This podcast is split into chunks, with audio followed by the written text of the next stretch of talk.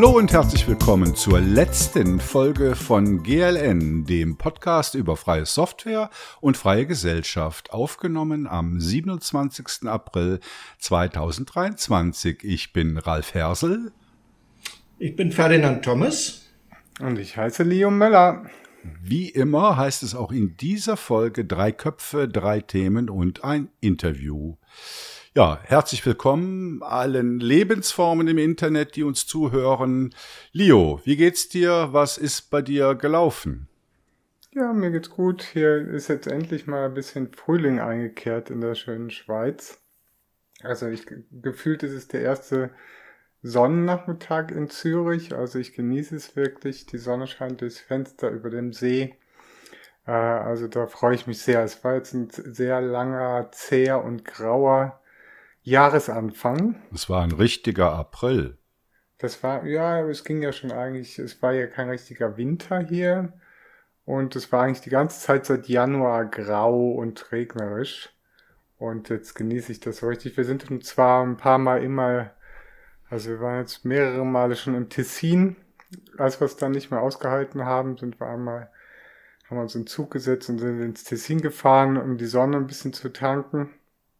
Und jetzt hoffe ich, dass sie auch hier längerfristiger einkehrt. Ja, jetzt wird es dann irgendwann schlagartig wieder über 30 Grad, ne? Ja, das kann sein. Ja. Ferdinand, was hast du gemacht im letzten Monat? Ja, ich habe mich auch über das Wetter geärgert. Das war nämlich auch nicht besser als in der Schweiz. Ähm, es ist immer noch recht kühl, 6, 7, 8, 9 Grad, so im Schnitt. Aber sonnig zum Teil. Ähm, ich bin seit einer Woche und noch für zwei Wochen Strohwitwer. Hm. Das hilft ganz gut dabei, meine Bucketlist äh, abzuarbeiten.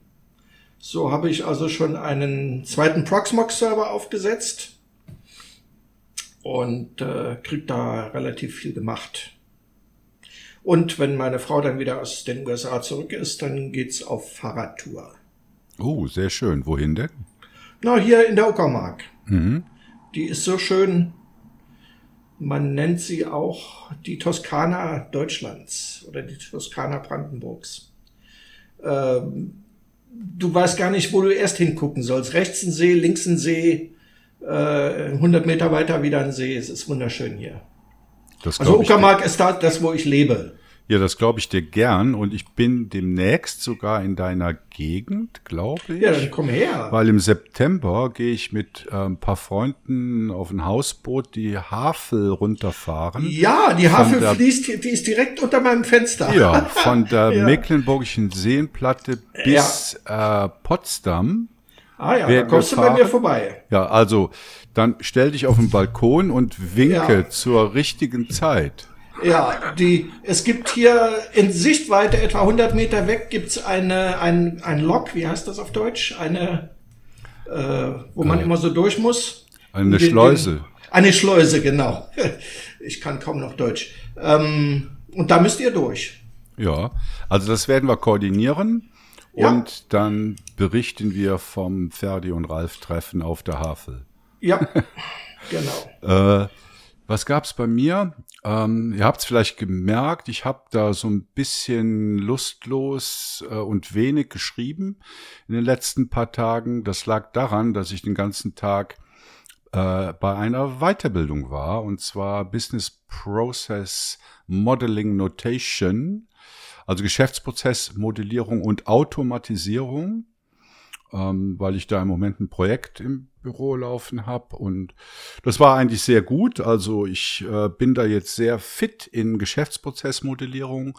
Und ich muss sagen, der Automatisierungsteil, ja, das ist schwierig, oder? Da muss man erstmal ein paar Entwickler noch einstellen und sehr viel Geld zahlen für diese Automatisierungsplattform. Ähm, ja, war ich ein bisschen ernüchtert, äh, aber habe viel dazugelernt. Und heute Nachmittag bin ich zum TÜV gefahren, also in, ich weiß gar nicht, wie man das in der Schweiz nennt. Äh, da heißt es einfach vorführen. Muss halt alle paar Jahre dein Fahrzeug vorführen. Und ich ähm, habe ja ein Motorrad und das wollte ich eigentlich verkaufen. Und in dem Moment, wo ich den Entschluss gefasst habe, das zu verkaufen, kam der Brief vom Straßenverkehrsamt rein, dass ich das Ding doch jetzt bitte erstmal vorführen soll. Und das Doofe ist halt, du kannst halt so ein Fahrzeug schlecht verkaufen. Ohne wenn, TÜV. Ohne TÜV. Ne? Ja. Ja. Und da war ich da heute. Das Wetter war, wie ihr gesagt habt, sehr schön. Also das war dann auch eine kleine, nette Motorradfahrt bis zum TÜV. Und ähm, ich habe da immer so ein bisschen Angst, weil sie finden immer was, obwohl mein Motorrad sehr gut gepflegt ist. Aber der er meinte dann, dass ja da leichte Ölrückstände vorne aus der Federgabel rauslaufen und da müsste Ach, man ja aufpassen. Und das ja. wird mich aber schon ein paar tausend Euro kosten, das zu reparieren. Äh, naja, aber er hat, er hat mir dann den Stempel gegeben und ähm, ja, hab jetzt das wie nennt man das, die, die, die TÜV, das TÜV-Zertifikat für die nächsten paar Jahre und kann jetzt mein Motorrad ähm, nach 40 Jahren Motorradfahren endlich mal verkaufen und werde mir stattdessen einen kleinen Motorroller kaufen, um mit meiner Frau dann am Wochenende gemeinsam zum Wandern in die Berge fahren zu können. Nicht E-Bike? Ja, ich wollte natürlich einen Elektroroller kaufen, aber es gibt eigentlich nur Kinderspielzeug. Also wenn du irgendwas haben willst, wo du zu zweit drauf sitzen kannst, wo du auch zwei Helme so. unter der Sitzbank unterbringst, Verstehe. mit dem du auf der Autobahn fahren kannst, äh, das Ding muss halt schon 100 kmh schaffen und 200 Kilometer Reichweite haben, da findest du nichts im E-Scooter-Bereich. Also war auch mein Vorsatz, ein Elektroteil zu kaufen, aber wie gesagt, es gibt bisher nur Kinderspielzeug. Hm, ich meinte eher E-Bike, aber wenn du ja, nee, auf der Autobahn willst, dann ja, geht ja. das damit nicht. Ja, ja. Weil E-Bike, ich meine, wir sind beide auch äh, passionierte Fahrradfahrer, also ohne E. Mhm. Äh, und da haben wir hier in der Gegend eigentlich schon alles abgegrast. Es ging halt darum, mal ein bisschen weiter wegzukommen mhm. äh, und da ein bisschen zu klettern, zu wandern, was auch mhm. immer in den Bergen zu machen. Oder ja. und da brauchst du halt dann schon ein Gefährt, das dich auch mal 50 oder 100 Kilometer weit trägt. Wenn wir weiter weg wollen, dann nehmen wir die E-Bikes mit in den Zug und fahren, wie zum Beispiel im September, an die Ems Mhm. Nach Biele, von Bielefeld aus bis an die Nordsee, den Emsradweg. Das geht ganz gut mit der Bahn. Ja. Okay, dann kommen wir zu den Hausmitteilungen. Äh, ganz wichtig und als erstes geht natürlich unser Spendendank raus. Für den April geht dieser Dank an Ronny, Klaus, Dieter, Michel, Florian, Volker, Andreas, Christopher, Ottmar, Andres aus Schlieren, und Markus, herzlichen Dank für eure Spenden. Und ich habe jetzt nur eine kleine Auswahl aufgezählt. Ähm, vielleicht bei der Gelegenheit nochmal der Hinweis. Die meisten haben es mitbekommen. Wir haben unsere Bank gewechselt. Ich habe jetzt auch keine neuen Überweisungen auf das alte Spendenkonto gesehen. Also das scheint gut zu funktionieren. Trotzdem bleibt das alte bestehen. Und ja, wir weisen halt so lange darauf hin, auf das neue Konto zu wechseln, bis wir uns sicher sind, dass da wirklich nichts mehr eingeht und dann machen wir das alte Konto platt. Ähm, ja, dann haben wir bei uns auf der Webseite zwei Änderungen. Leo, magst du erzählen, was wir geändert haben? Hm, ja, sind eigentlich nur Kleinigkeiten. Äh, wir haben einerseits auf der mobilen Ansicht die Suche unter das Menü geschoben, also man erreicht sie viel schneller. Bisher war sie ganz am Ende der Seite, das war immer so ein bisschen unpraktisch. Also das ist eine Funktion, die wir geändert haben. Ähm, und dann haben wir jetzt halt unter jedem Artikel so Shortlinks zu den Themen mitreden, also teilnehmen an der Community-Diskussion, wie man bei uns mitschreiben kann. Eigentlich der wichtigste Punkt, denn ohne euch als aktive Autoren gäbe es GNU Linux CH nicht. Und natürlich, wie ihr uns durch Spenden unterstützen könnt, wie ihr das zum Teil ja auch schon fleißig macht. Danke auch von meiner Seite dafür. Genau, und dann habe ich ja im Intro schon erwähnt, dass das die letzte Folge von GLN ist. Ihr müsst euch aber keine Sorgen machen. Wir haben jetzt, das ist die 34. Folge, also wir haben jetzt fast drei Jahre lang äh, den GLN-Podcast aufgenommen mit Interviews, mit verschiedenen Sprechern und Sprecherinnen. Ja, ja, doch, Sprecherinnen hatten wir auch dabei. Ähm, und wir haben uns halt überlegt, dass wir jetzt mal was Neues ausprobieren. Für euch wird alles besser, schneller und schöner. Äh, am 15. Mai feiert äh, GNU Linux CH seinen Geburtstag, also 2020 hat Leo äh, GNU Linux CH erfunden und dann war dann auch ganz schnell der Joel mit dabei. Und ein bisschen später kam ich dazu und noch ein bisschen später, so im Sommer 2020, haben wir dann mit den ersten Podcast-Folgen angefangen. Also wir haben jetzt nicht drei Jahre voll äh, bekommen. Zwei Folgen würden noch fehlen. Und ja, ist halt schon eine lange Zeit. Und äh, Leo und ich, wir hatten halt Lust, was Neues anzufangen. Und nach dem 15. Mai geht es dann los äh, mit einem neuen Podcast, der den interessanten Namen trägt, Captain, It's Wednesday. So heißt unser neuer Podcast. Ähm, für euch ergeben sich daraus eigentlich nur Vorteile. Ihr müsst nämlich im Podcatcher eurer Wahl gar nichts ändern. Das Ganze äh, läuft weiter äh, unter diesem Kanal, den ihr abonniert habt. Die Folgen werden dann halt nicht mehr GLN 0 irgendwas heißen, sondern CIW für Captain It's Wednesday und dann die Folgennummer. Das wird weiter durchnummeriert. Also wenn alles technisch so klappt, wie wir uns das vorstellen, dann ähm, müsst ihr da nichts ändern und könnt dem neuen Podcast lauschen. Ähm, ein weiterer Vorteil ist, bisher sind wir monatlich erschienen, erschienen, neu werden wir wöchentlich senden, also an den Mittwochen. Bin mal gespannt, ob wir das schaffen. Und die Folgen werden kürzer werden, nämlich 30 Minuten. Und wir werden uns inhaltlich auch ein bisschen mehr über den Rahmen von freier Software hinaus bewegen und ähm, unsere Ideen über freie Gesellschaft etwas mehr einbringen. Wir sind gespannt, wie das funktioniert. Äh, wir freuen uns auf euer Feedback und hoffen, dass wir das technisch auf die Reihe kriegen, weil dieser Podcast wird vollautomatisch ohne KI generiert werden. Ja, so viel zu den Hausmitteilungen. Dann sind wir auch schon bei den Themen. Wie gesagt, wir haben drei Themen, drei Köpfe und ein Interview. Und los geht es mit der Leo. Ja, heute möchte ich mal ein bisschen zu GNU-freien Linux-Distributionen sprechen. Ausgerechnet von mir, ähm, jemand, der eigentlich sehr für freie Software steht, ähm, finde ich das dennoch ein wichtiges Thema. Ähm, einerseits, weil ich jetzt schon mehrfach den Stallman hosten durfte und es zum Teil ein bisschen nervig ist, wenn der dann irgendwie seinen It's GNU äh, Linux, not Linux Anfall kriegt. Also das habe ich auch schon ein paar Mal erleben dürfen. Da hatten wir zum Beispiel äh, in Zürich eine Veranstaltung und wir haben da halt so ja, einmal im Jahr so Linux-Tage veranstaltet, haben da so Flyer ausgelegt auf unserem Stand vor seinem Talk. Und dann kam er dann raus. Put away these flyers. You cannot put it like this. It has to be GNU slash Linux. Cannot be Linux there. Und der Kollege war dann total eingeschüchtert. Ähm, und ja, von daher, habt ihr das auch schon erlebt mit dem äh, Stallman oder? Also bei Stallman fallen mir nur zehn Nägel ein.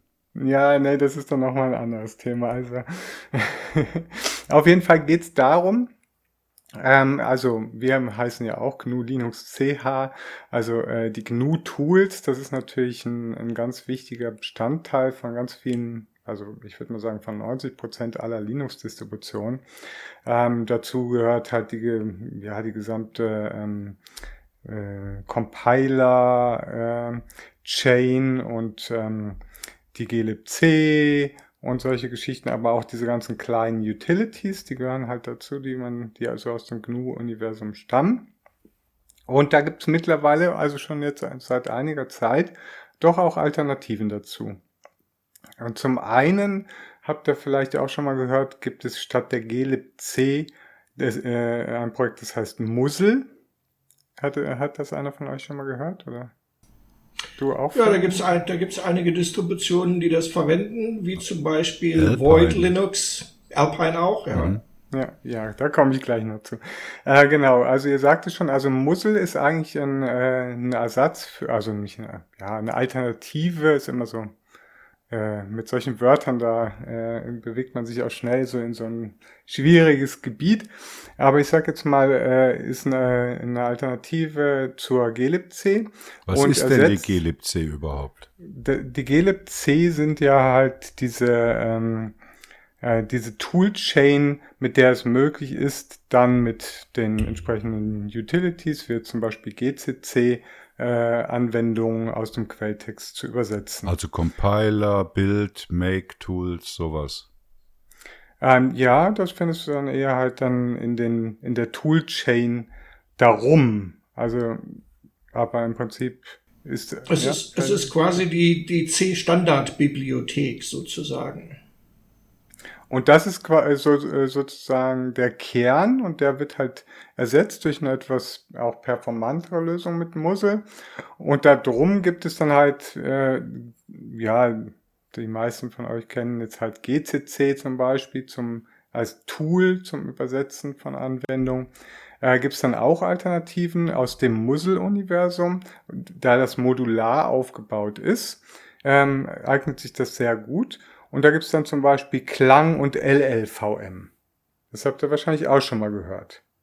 Das sind dann so Alternativen zu GCC. Klang. Und ja, oder Klang oder Klang. Ich sage immer Klang, also C-L-A-N-G. Und das stellt mal so die Basis dar. Und dann gibt es noch verschiedene andere ähm, Faktoren, mit denen das kombiniert werden kann. Weil du hast dann natürlich noch diese ganzen Tools, wie jetzt zum Beispiel, also diese ganzen Tools, die so aus dem GNU-Universum stammen, grep, ls und so weiter. Alles, was man so täglich in einem Linux-System nutzt. Ähm, von dem stammt halt ganz viel aus dem GNU-Universum. Und deswegen besteht der Stallman halt da auch so gerne da drauf, weil er halt sagt, Linux ist eigentlich nur der Kernel. Und dazu kommen dann halt seine ganzen Tools, die glibc, die, äh, der Compiler und so weiter und so fort. Also ohne die wäre eigentlich Linux nix. Und deswegen sagt er halt immer, ja, es muss GNU slash Linux heißen. Und, und irgendwo, da, hat, irgendwo hat er recht. Auch wenn ja, er es nicht immer so dick, er muss es nicht immer so dick aufs Brot schmieren, aber ja, das stimmt, ja, ja, dafür verlost er ja immer dann das äh, oder ver versteigert ja immer seine adorable GNUs auf seinen Events. Äh, äh, das macht er dann damit wieder wett. Äh, aber natürlich hat er grundsätzlich damit recht, aber nur zum Teil. Einspruch, euer Ehren. Also, ja, ich meine, wir reden, wir reden jetzt über Tools aus dem GNU-Universum und was ich bisher gehört habe, bezog sich auf C. Wenn wir jetzt an Rust oder an die vielen anderen Programmiersprachen, Make und Build Environments denken, das hat doch alles nichts mehr mit GNU zu tun. Naja, die meisten davon sind aus neuerer Zeit. Ja. Aber Linux, die normalen Linux-Distributionen stecken schon noch voll von GNU-Tools, auch wenn das äh, nicht jedem bewusst ist und äh, nicht so in den Vordergrund gestellt wird, was ihn wahrscheinlich auch sehr ärgert. Und er, und er deswegen so darauf beharrt. Ja. Es ist, aber also es ist alles gut, solange er nicht anfängt zu singen, ist alles gut. Oder seinen magischen Zauberhut aufsetzt, seinen Priesterhut ja. mit Priestergewand. Das ist, dann ist es ganz schlimm, dann hat er seinen ganz schlechten Tag. Aber egal, wir wollen nicht über den Stallman abwenden, sondern mehr äh, über dieses Thema sprechen. Äh, und da äh, hast du natürlich zum, zum Teil recht, Ralf. Also der Kernel entwickelt sich auch mehr und mehr, also baut die Basis für Rust-Unterstützung. Gerade jetzt, passiert jetzt ganz aktuell in den aktuellen Kernel-Development-Versionen. Ähm, da passiert also was. Also sie wollen weg von dem klassischen Modell, aber bisher ist alles, was du nutzt, halt GNU. Also ich würde mal sagen, von so einer Linux-Distribution ist halt schon die Hälfte mal GNU. Äh, und das darfst du halt nicht unterschätzen. Aber dennoch, und da äh, muss ich dir trotzdem ein bisschen widersprechen, Ferdinand, gibt es Projekte, oder du hast es selber ja auch schon gesagt, die da Wege drumherum gefunden haben. Also zum einen, da muss man kurz noch mal so ein bisschen differenzieren. Zum einen eben diese Wahl der Compiler Suite, eben Muzzle und dann die Kombination mit Klang und LVM ähm, und der, ähm, äh, der Core Libraries. da gibt es relativ viele Projekte, die jetzt da aus dem Mussel-Universum kommen und die das auch nutzen. Also jetzt eine relativ moderne äh, Distribution, die jetzt so ein bisschen am Boom ist, wäre jetzt Chimera Linux. Die verwendet jetzt auch Muzzle-Klang, LLVM und äh, baut darauf dann äh, ein BSD ähnliches Init-System, aber mit einem Linux-Kernel auf und verwendet, glaube ich, dann auch Paket-Management-Tools aus dem BSD-Universum, also auch eine ganz interessante Kombination. Und dann gibt es natürlich Alpine Linux. Und mir hat Alpine Linux ziemlich angetan. Ich finde das ein ganz tolles Projekt. Ich bin jetzt im Moment ziemlich mich am reinarbeiten, weil ich kannte das bisher nur aus Docker, weil halt viele Docker-Container halt mit Alpine gebaut sind, weil es einfach so super klein ist. Und Alpine geht halt noch einen Schritt weiter. Alpine ersetzt dann diese ganzen GNU-Tools, also diese ganzen Day-to-Day-Tools mit Busybox.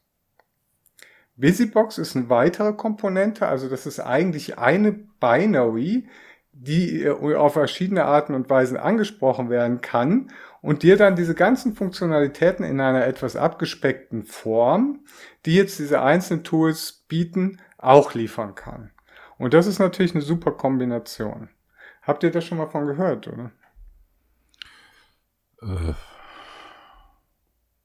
ja und nein. Also, also ich hätte, ich hätte jetzt bei Busybox auf Window Manager getippt aber das stimmt natürlich nicht. Busybox ist so ein bisschen was wie ein Werkzeugkasten, kann man sagen, glaube ich. Ein reduzierter Werkzeugkasten. Ja, so reduziert ist es eigentlich gar nicht mehr, weil es kann eigentlich mittlerweile fast alles, was diese Standard-Tools auch können und ist natürlich viel leichtgewichtiger. Also, das meine ich, das meine ich damit. Ja, also das ist wirklich ein bunter Werkzeug und ein starker Werkzeugkasten mittlerweile. Und das kommt aus so einem, also auch gerade Alpine Linux kommt auch so ein bisschen aus so dieser Embedded-Ecke. Also wer schon mal von euch ein bisschen mit so Firewalls oder Router, Linux-basierten Routern zu tun hatte, äh, der kennt wahrscheinlich viele von diesen Sachen schon. Ähm, weil da findet sich das wieder, da ist es äh, platzsparend und zum Beispiel Alpine Linux kann auch so konfiguriert werden, dass es halt vollständig im RAM läuft. Und das ist halt auch ein weiteres Feature, was man eben auf so Embedded-Geräten halt gerne sehen möchte. Also siehst du denn jetzt äh, deine Erfahrung mit Alpine Linux im Embedded-Bereich? Ja, also im, oder oder im Desktop- oder Server-Bereich. Also ich nutze es halt bisher im Serverbereich einfach, das schon. Einfach in, in äh, hauptsächlich in Form von Docker, in Docker-Images. Und ähm, äh, Michael hat jetzt ganz explizit die Desktop-Unterstützung interessiert. Weil Alpine hat vor noch nicht ganz so langer Zeit, vor ein paar Monaten oder einem halben Jahr oder so, eine vereinfachte Weg geschaffen, ein äh, Desktop-System auch aufzusetzen und äh, äh, bemüht sich da auch weiterzukommen. Und da kannst du halt jetzt mit einem einfachen Skript, Setup Desktop, äh, heißt das, kannst du dann äh, wahlweise ein GNOME oder ein KDE Plasma oder ein XFCE Desktop äh, mit relativ einfachen Mitteln aufsetzen. Und das Teil ist so super fast. Also ich habe halt, äh, mich interessieren äh, solche Sachen halt insbesondere äh, deswegen, weil ich mag so nicht so diese Kill it with Iron Strategie, die alle eigentlich fahren. Also Kill It With Iron heißt einfach, wenn mein Programm nicht performant genug ist, dann hau halt schnellere Hardware drauf. So funktioniert zum Beispiel Android. Android ist einfach ein System, ist ganz schlecht programmiert und das äh, wurde dann einfach irgendwann benutzbar, weil die Geräte schneller wurden. Ist aber immer noch vom Kern her grottenschlecht. Und wenn du das jetzt zum Beispiel vergleichst jetzt mit anderen Lösungen, wie jetzt zum Beispiel, ich sag mal, Selfish OS, wo das wirklich auf Performance hin geschrieben worden ist, das sind halt Welten dazwischen. Aber wie positioniert sich denn Alpine Linux jetzt zum Beispiel im Vergleich zu NixOS, äh, Arch oder Slackware? Also positionieren, also es muss sich ja gar nicht positionieren. Es braucht sich nicht positionieren, weil Alpine Linux aufgrund dieser äh, starken Nutzung im Containerbereich ist es, glaube ich, schon eine der verbreitetsten Linux-Distributionen überhaupt. Ja, Im Desktop-Bereich. Ja. Das ist auch viel, viel kleiner als die von äh, Ralf genannten äh, Beispiele. Ja, und kommt und ist unter anderem auch die Basis von Postmarket OS, also auch im mobilen genau. Bereich unterwegs. Das ist ein sehr guter Hinweis, danke. Also das ist halt, du kannst es eigentlich nicht vergleichen. Ähm, also vom von der Bedienung ist es jetzt nichts für ein Laien oder so. Also du, klar, du kannst es irgendwie installieren. Die Installation ist halt so ähnlich wie bei dem Arch Linux textbasierten Installationsvorgang, so ein textbasierter Installer, äh, der dich schon da durchführt, aber du kannst auch Fehler machen. Also das würde ich so eher mit Arch und Slackware vergleichen. Und da besteht auch keine Intention, also mir ist zumindest keine bekannt, das jetzt irgendwie fancy zu machen für, für Einsteiger. Das ist überhaupt nicht die Intention von. Da müsste dann irgendwas anderes daherkommen und dann auf Basis von Alpine mit Calamaris nochmal irgendwie ein tolleres Projekt ausbauen. Wenn es aber einmal installiert ist, dann hast du die ganz normalen Features. Also der, der, äh, der Paketmanager, APK heißt der, der ist halt super schnell, ist der schnellste, den ich kenne. Also ich habe noch nie was Schnelleres gesehen.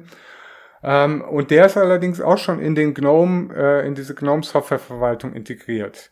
Also sobald das Teil mal aufgesetzt ist, unterscheidet sich nicht äh, großartig von, von anderen Systemen. Wohlgemerkt, ich muss dazu sagen, es hat keinen i386er Port. Das heißt, du hast damit auch kein Multilib. Das ist noch ein wichtiger Punkt. Wenn du irgendwas brauchst, was noch äh, i386er Sachen äh, verwendet, wie zum Beispiel, wenn du Wine benutzt und dann irgendwelche 32-Bit Windows-Applikationen äh, darauf laufen lassen willst, das würde nicht funktionieren.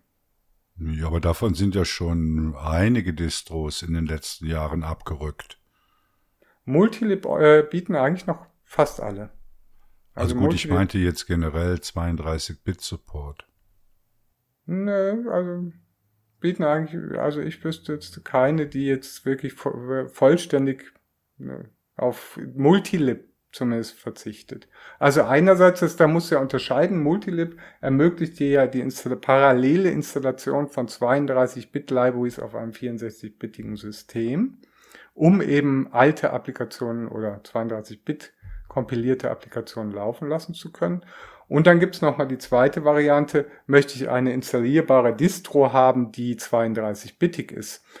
Ja, das sei dahingestellt, wer das noch anbietet. Mhm. aber das, was, das muss man einfach bedenken. Ja. Okay, aber was ist denn jetzt die Zielgruppe für Alpine? So wie du es jetzt beschrieben hast. Die Zielgruppe ist einfach, wer, also einerseits wer äh, viel Wert auf Performance legt, so wie ich. Ich bin halt so Performance-Freak. Also ich mag Performance. Ich versuche das Beste aus dem System rauszuholen. Ähm, wer äh, ja nicht diesen Overhead, diesen Bloat der ganzen GNU-Tools haben will, sondern einfach mit Busybox auch zufrieden ist. Wer ein super schnelles, schlankes Desktop-System hat, übrigens kein Systemd, muss ich dazu sagen, hat OpenRC aus dem Gentoo-Umfeld als Init-System, muss man sich ein bisschen umstellen. Ähm, aber dann hat man da durchaus, also aus meiner Sicht, Flatpak läuft App-Image nicht, weil es eben nicht mit glibc äh, äh, gebaut ist. App-Image funktioniert dann halt nicht. Flatpak hingegen schon. Ich denke mal, die sehen sich, ich denke mal, die sehen sich selbst auch gerne als Basis für andere Projekte, weil es mhm. halt so schnucklig klein ist, man kann da gut drauf aufbauen. Also ich habe jetzt, ich sage dir mal einen Anwendungszweck, den ich jetzt für mich habe. Zum Beispiel, ich habe hier so einen alten EEE-PC. Ich weiß nicht, ob den jemand von euch noch kennt. Das sind ja. so diese alten Laptops da mit einem Atom-Prozessor, 2 Gig RAM äh, und äh, ja, so ein bisschen schnarchig. Und das läuft da drauf halt super schnell. Ich habe da noch nichts Schnelleres drauf gesehen auf dem Teil. Mit dem XFCE jetzt in dem Fall. Also dafür ist es natürlich super cool. Wer schnell ein schnellen Linux-System haben will, dafür. Das waren die Netbooks, ne? Ja, genau. Das ist eine ganze Kategorie, die ausgestorben ist. Ja, ja mir, mir fällt mit, dazu, Re mit Recht. Mit mir Recht. fällt dazu wei weißes Plastik ein. Ja, genau. ja. ja. Ja, schön. Ähm, Ja, das war's. Äh, so ja, wir warten auf eine coole Überleitung, die niemandem einfällt, gell? nee, zu dir, zu deinem Thema, nee, nee, nee. Okay, also dann brechen wir hart ab von den GNU-freien Linux-Distributionen und kommen zu einem ganz anderen Thema. Äh, das Thema heißt Hub 4 Integration und hat zu tun mit dem Interview, was ihr gleich noch hören werdet. Dieses Interview ist äh, wieder einmal ein Interview mit einem Mitarbeitenden der Firma Nextcloud, nämlich dem Marius Quabeck. Den kennen viele vielleicht auch durch seine eigenen Podcasts. Der arbeitet ja als äh, Media Producer für Nextcloud und den, äh, mit dem spreche ich dann später noch über Hub 4, also Nextcloud 26.x.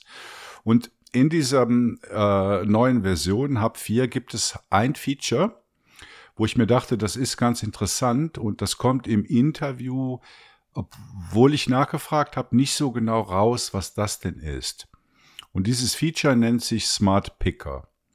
Und äh, ich sag mal so, auf den Marketing-Slides wird der Smart Picker als Integration von intelligenten Features in die Nextcloud-Applikationen angepriesen.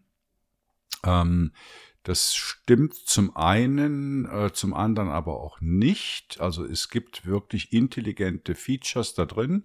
Und dann haben wir wieder den Bogen gespannt zur künstlichen Intelligenz. Aber dazu gleich mehr. Ähm, also wie muss man sich diesen Smart Picker vorstellen? Man kann ihn sich als erweiterte Suche vorstellen. Also wenn man in irgendeiner Nextcloud-Anwendung ist, äh, konkret fallen mir da vier verschiedene ein, nämlich Talk, das ist dieser Audio-Video-Chat in Nextcloud oder die Office-Integrationen von Nextcloud oder das Mail-Programm oder der allseits beliebte Markdown-Editor, den wir hier auch gerade für unsere Shownotes verwenden, kann man halt ein Backslash eintippen und daraufhin öffnet sich dann eine Dropdown-Box oder so ein Pop-up, in dem ein verschiedene Dienste oder Zusatzfunktionen angeboten werden. Und diese Zusatzfunktionen, die muss man aber erst ermöglichen. Es gibt ja in Nextcloud gibt es sowas wie einen App Store, wo man halt so Nextcloud Apps installieren kann. Und da gibt es eine Kategorie, die nennt sich äh, Integration Apps oder äh, auf Deutsch heißt diese Kategorie dann Einbindungen. Und nur diese Integration Apps ähm, stellen halt, wenn man ein Slash tippt in der Anwendung, diese Zusatzfunktionen bereit. Also was bedeutet das jetzt konkret? Ähm, wenn man jetzt im Talk ist, also in dieser Audio-Video-Chat-Application von Nextcloud, dann gibt es zum Beispiel einen GIF-Picker. Als Service steht Giphy äh, da im Hintergrund. Oder es gibt ein, äh, eine Map-Location. Da steckt OpenStreetMap dahinter. Man kann auf andere Talk-Unterhaltungen verweisen. Man kann Dateien aus dem Dateisystem von Nextcloud direkt referenzieren. Man kann ChatGPT ansprechen. Man kann Bilder durch DALL-E erzeugen lassen und man kann Transkriptionen durch Whisper erzeugen lassen. Also Transkription bedeutet, man klickt diesen, äh, man, man tippt diesen Slash, wählt aus der Liste Transcription aus, dann erscheint so ein Layover mit so einem Mikrofonsymbol. Da kann man dann einen Text einsprechen und der wird dann in Text umgewandelt, den man dann im weiteren Verlauf seines Workflows verwenden kann. Äh, und dann gibt's noch was ganz generisches, AnyLink heißt das. Da kann man halt ganz normal äh, Internetlinks aufsuchen und einbinden in die Anwendung, in der man ist. Jetzt, ich habe gerade gesagt, ChatGPT, DALL-E äh, und Whisper für Transkriptionen. Äh, das sind alles Dienste der Firma OpenAI oder Closed AI wäre vielleicht der bessere Begriff. Und diese KI-Dienste, die benötigen natürlich einen Access Key, den man abonniert haben muss bei OpenAI und dafür bezahlt haben muss. Also wie gut das funktioniert, konnte ich nicht ausprobieren, weil mein Urs meine ursprünglichen Credits, die ich bei OpenAI habe, die sind längst aufgebraucht und ich habe da auch kein Geld mehr reingeworfen. Also wenn man diese Zusatzfunktionen, also ich nenne es jetzt nochmal eine erweiterte Suchfunktion, die aus verschiedenen Nextcloud-Anwendungen heraus aufgerufen werden kann, wenn man die haben möchte, ist die Voraussetzung dafür, dass man in diesem Nextcloud App Store Integration Apps installiert. Und die, äh, diese Integration Apps, die wachsen täglich, würde ich mal sagen. Ich habe gerade vor der Aufnahme nochmal nachgeguckt. Zurzeit gibt es 95 dieser Integration Apps. Und nur um euch mal so eine Idee davon zu geben, was das denn für Anwendungen sind, habe ich hier mal so eine kleine, wobei so klein ist sie gar nicht, Auswahl getroffen.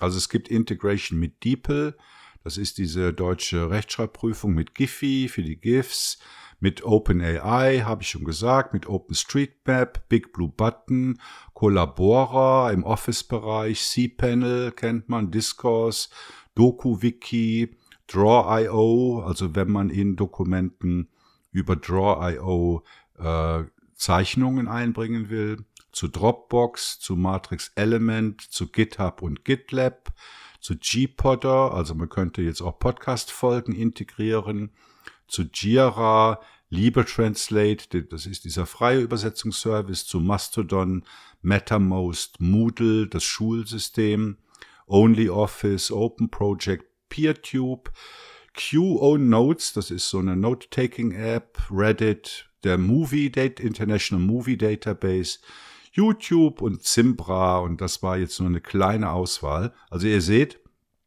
da ist sehr viel an Suchdienstleistungen dabei, die man halt mit diesem Slash aufrufen kann und dann die Auswahl treffen kann, ob man jetzt einen Podcast sucht oder irgendwie ein Jira Requirement einbinden will, eine Übersetzung haben will oder äh, sich von ChatGPT bespaßen lassen will. Also mein Fazit ist, ich finde, das ist eigentlich eine coole Sache, diese äh, Integration Apps zur Bereicherung des Zugriffs auf andere Dienste in der Nextcloud zu verwenden. Ich hoffe, ich habe das jetzt einigermaßen verständlich rüberbringen können. Äh, meine Empfehlung ist natürlich, wenn ihr eine Nextcloud-Instanz habt, probiert das selbst mal aus. Wie gesagt, vor, zuerst müssen diese Integration Apps, also die, die ihr wollt, äh, installiert werden. Erst dann funktioniert diese Slash-Suche in anderen Nextcloud-Anwendungen. Ähm, ich nehme an, Ferdinand, Leo, ihr habt das noch nicht ausprobiert, aber könnt ihr dieser Idee etwas abgewinnen? Durchaus, durchaus. Ähm, ich kannte es noch gar nicht und ähm, ich habe verstanden, was du da erzählt hast. Also das mal zu deiner Beruhigung. Das kam schon rüber, was, was das sein soll. Ähm, wenn man da Geld einwerfen muss äh, bei AI, dann weiß ich nicht, ob ich das nutzen würde. Ich bin auch nicht so der große Nextcloud-Nutzer. Ich habe aber, ich habe zwar immer eine laufen, aber für mich ist das ein bisschen Overkill, das Ganze. Aber ich finde es schon okay, dass es die Möglichkeit gibt, diese Einbindungen. Ja, es gibt ja sehr viele freie Dienste, ne, die ich gerade vorgelesen habe. Also man muss ja jetzt nicht KI machen. Ach so, das bezog sich jetzt nur auf die. Ja, OpenAI, Open da musst du halt ein Konto haben, ne? Ah, für ja. für ChatGPT, für äh, DAL-E, wenn du Bilder generieren willst, oder für Whisper, wenn du transkribieren willst. Aber so das meiste von den anderen Sachen, die ich vorgelesen habe, sind ist freie Software. Äh, Leo, kannst du dem etwas hm. abgewinnen? Hm, ja, ich finde das grundsätzlich nicht so, so eine schlechte Idee. Äh, wird so ein bisschen, die Nextcloud wird so ein bisschen wie das Emacs der Cloud-Synchronisationsanwendung. das kann dann irgendwann alles du brauchst dann die, ne Nextcloud irgendwann nicht mehr verlassen. Ist dann dein eigenes Betriebssystem. Ähm, und ich persönlich mag das eher so das klassische Unix-Prinzip, ein Tool für einen Anwendungszweck und verwende daher SyncSync für meine Dateisynchronisation. Aber vielleicht bin ich da auch ein bisschen altmodisch. Ähm, aber du hast ein gutes Stichwort geliefert, das Emacs der Cloud-Dienste. Ich glaube, der Frank Karliczek würde das ein bisschen anders framen, nämlich als Konkurrenz zu Microsoft Teams. Aha, ja, oder ganz allgemein auch als Groupware, als erweiterte Groupware. Aber Groupware, ist das heute noch ein Ding? Sagt man das überhaupt noch? Natürlich. Echt? Ja gut, das hat heute alles fancy Names, aber im Grunde Aha. ist es, ist es Groupware. Ja, im Grunde ist es Groupware. Also es gibt ja noch zum Beispiel eGroupware, eine deutsche Groupware-Anwendung, die das noch im Namen führt, aber die anderen haben alle fancy Names dafür. Und es gibt nicht nur deutsche Groupware, sondern auch deutsche Betriebssysteme, Ferdinand. Gute Überleitung, danke, Ralf. Ähm, ich habe nicht so ein fancy Thema, wie Leo das eben hatte, sondern eher was Middle of the Road. Aber auch dafür gibt's ja Kunden. Ähm, Tuxedo OS. Was ist das? Was will das? Was kann das? Wie der Name schon sagt, ist es ein Betriebssystem äh, der Firma Tuxedo Computers, die quasi bestimmt jeder kennt. Ähm, und ist seit September letzten Jahres auf dem Markt. Vor diesem Termin war es so, dass Tuxedo seine Notebooks mit einem Linux-System bespielt hat. Das konnte äh, Ubuntu sein, es konnte Kubuntu sein, äh, Ubuntu Budgie, zeitweise äh, SUSE. Ähm, das war also auf dem Notebook drauf, wenn du es bestellt hast. Und dazu hast du einen USB-Stick bekommen, der sogenannte WebFi-Stick. Mit dem konntest du quasi, wenn du das wolltest, dein System neu so aufsetzen, wie es in der Firma aufgesetzt wurde. Also quasi ein ein, äh, ein Zurücksetzen des Betriebssystems und die Installation so wie vom Werk gewünscht. Der Nachteil dabei war, dass man dabei keinen Einfluss auf die Installation hat. Man kann also nichts formatieren, nichts partitionieren, das nimmt die ganze Platte und äh, lässt den Anwender außen vor sozusagen. Das ist für einige Kunden bestimmt gut und richtig gewesen und andere haben aber immer gemeckert, dass man äh, ein Tuxedo-Betriebssystem also mit, mit äh, nicht herunterladen kann als, als Image und so installieren, wie man es möchte. Ja, und das hat, das bedient jetzt Tuxedo seit September mit Tuxedo OS. Ähm, WebFi gibt es immer noch, aber es gibt halt jetzt auch die Möglichkeit, das runterzuladen und äh, äh, selbst zu installieren.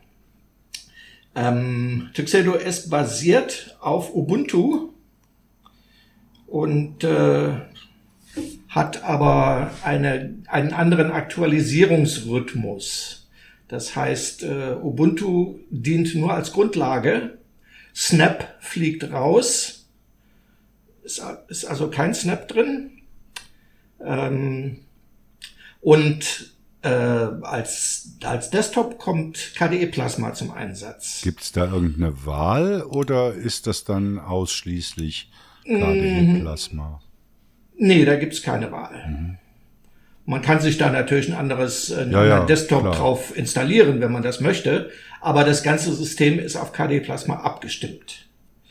Ähm, die, ein Haufen, ein Haufen Pakete aus dieser Distribution werden sehr aktuell gehalten und stammen aus dem KDE Neon Projekt. Unter anderem also auch äh, KDE Plasma selbst, was derzeit bei äh, Version 5.27.4 steht. Aktueller geht's nicht.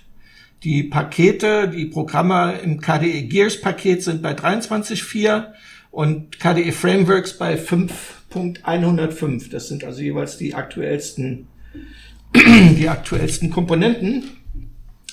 Ähm, auch Mesa wird zum Beispiel relativ äh, aktuell gehalten, genauso wie Firefox, was halt als Debian-Paket installiert ist und nicht als Snap.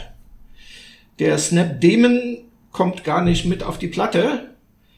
Äh, man kann natürlich Snap nachinstallieren, wenn man das möchte aber grundsätzlich kommt, äh, wird's ohne ausgeliefert. Das heißt also Firefox als Debian-Paket Chromium ebenfalls als Debian-Paket. Ähm, das finde ich schon mal ganz gut. Ähm, es werden eigene Paketquellen benutzt, so dass diese Komponenten, die äh, ständig aktuell gehalten werden, unabhängig vom Basissystem aktualisiert werden können. Das heißt, Tuxedo OS ist nicht angewiesen auf irgendwelche Ubuntu äh, Release-Zyklen. Das finde ich gut.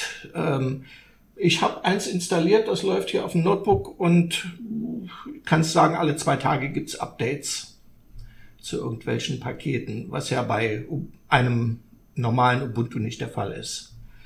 Ähm, Eigenleistung von Tuxedo, die es schon länger gab, ist zum Beispiel das Tuxedo Control Center, was vielleicht viele kennen, um halt äh, Lüfter-Einstellungen, CPU-Einstellungen vornehmen zu können.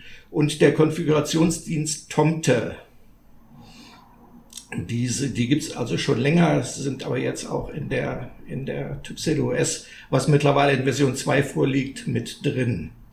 Äh, dann gibt's noch so ein paar kleine Helferlein, die ich auch gut finde, wie zum Beispiel ein Change Root Helper. Der ist auf der Live-CD drauf, also auf dem Live-Image und ermöglicht es mit zwei Mausklicks eine Changed Root aufzusetzen. Wer sowas schon mal machen musste, der weiß, dass man da erstmal nachgucken muss, wie vier, fünf, sechs, sieben Befehle dazu heißen, die man dazu braucht, um das aufzusetzen.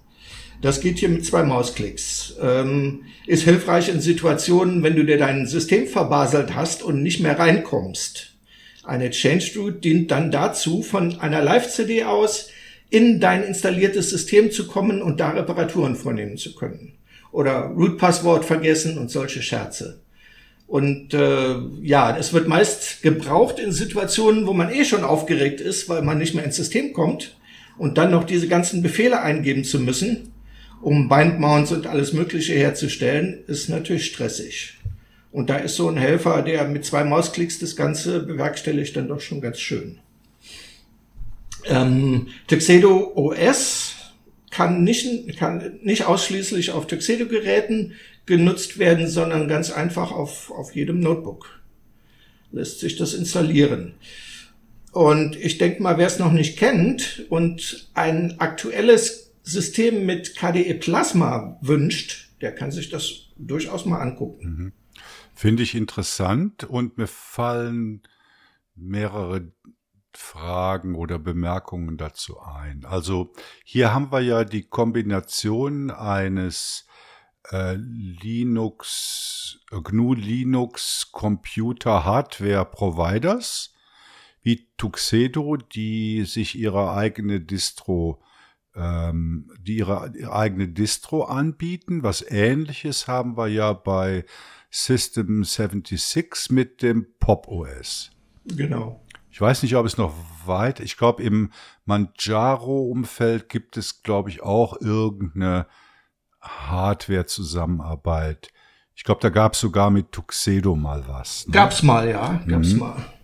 Äh, Entschuldigung, findet ihr das gut? Also das ist ja dann, wenn ich mich ganz weit aus dem Fenster lehne, so ein bisschen das Apple-Ding. Ne? Wir liefern Hardware äh, mit Betriebssystem, das darauf abgestimmt ist, aus. Wie seht ihr das? Jein. Bei Tuxedo muss man es ja nicht nutzen. Du kannst ja Arch Linux auf dem Tuxedo Notebook laufen lassen oder Nix OS oder was auch immer. Ja, nee, ich meine jetzt den positiv. Also ich sehe das jetzt mal positiv und sage, du kaufst dir bei Tuxedo ein Gerät, nimmst halt auch gleich Tuxedo OS dazu und erhoffst dir davon Vorteile, die du nicht hättest, wenn du irgendwas anderes auf der Hardware installierst? Ja, du hast ein gut gepflegtes System, ähm, zu dem du deutschsprachigen Support erhältst. Wenn du jetzt Arch Linux auf dein Tuxedo Notebook raufspielst, dann versuchen die dir zwar immer noch zu helfen, aber es ist äh, kein offizieller Support. Zum Beispiel auch das Tuxedo Control Center und solche Sachen gibt's zwar auch im, im äh, AUR von Arch, aber halt äh, aus dritter Hand. Das funktioniert auch alles, aber wie gesagt, es, es gibt halt keinen offiziellen Support für. Das heißt, wer mit KDE klarkommt, für den ist das ein gutes System. Äh, Leo, wie siehst du das, diese Kombi aus Hardware-Provider und OS-Provider? Ja, soll ich dazu sagen, Ralf? ja also ich kann, oder nein?